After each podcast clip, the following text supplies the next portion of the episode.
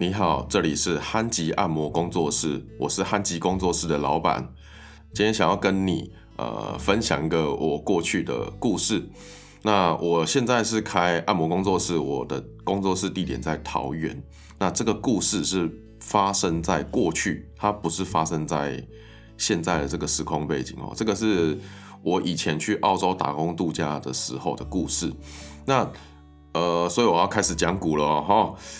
嗯，那个时候我去澳洲打工度假，然后我就觉得澳洲生活我很喜欢，然后我想我刚开始就是想要多留在那边一回，然后我就去在签证结束之后，我就去申请了语言学校，然后就想说啊也好了，好好念一下，把自己的英文提升上去，然后在语言学校里面就认识了非常多同学，那其中就有同学知道我做按摩之后，他就问我说。我可不可以到他家提供行动按摩的服务？然后我我我就稍微算了一下，就是一张按摩床其实也没多少钱，而且那个时候我有车，呃，其实还蛮方便的。然后我就把这个这个人答应下来，然后答应下来之后，就开始就一个两个，慢慢慢慢就一小群就会固定找我做按摩。那这故事就是发生在这样的时空背景哈。那其中一个客人，女生，她是女生客人。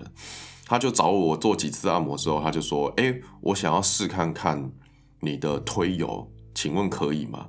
然后我就说：“哦，好啊，可以啊。可是推油的话，我没办法带太多东西，所以可能就是没有办法帮你做，就是按完之后没有办法帮你擦背什么的。”他就说：“没关系，反正是在我家，按完之后我直接冲澡就好。”然后我就说：“哦，好。”然后我就就这样去他家做推油，然后做了几次之后，好有一次。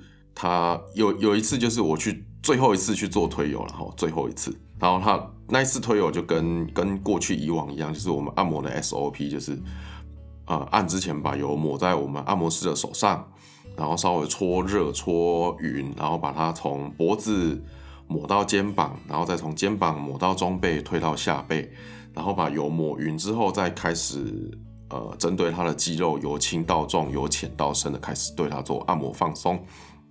然后我在推把有推匀推开的时候，这个时候这个女这个女客人她就跟我说了一句话，说：“哎，不好意思哦，我今天没有穿内裤，你应该不会介意吧？”呃，然后我就跟她说：“哦，不会，不会，不会。”啊，好，这个这个时候呢，就回到我们影我我们这个 podcast 的这个主题，就是按摩师的试炼。如果发生这个故事，如果发生在你身上的话，呃，你该怎么办？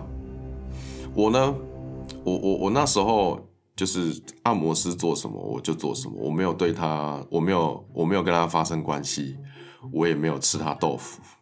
好，因为那个时候我有我有女朋友，我有女朋友在台湾，虽然我们是远距离恋爱，但她是我的女朋友。那个时候女朋友，现在的老婆，特别吧？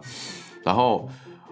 我就我我可以感觉到这个女生她在对我做暗示，她希望我对她做一些额外按摩之外的服务，但我我什么我真的什么都没有做，我就是把她按完，然后就就跟她说谢谢，然后我就离开了。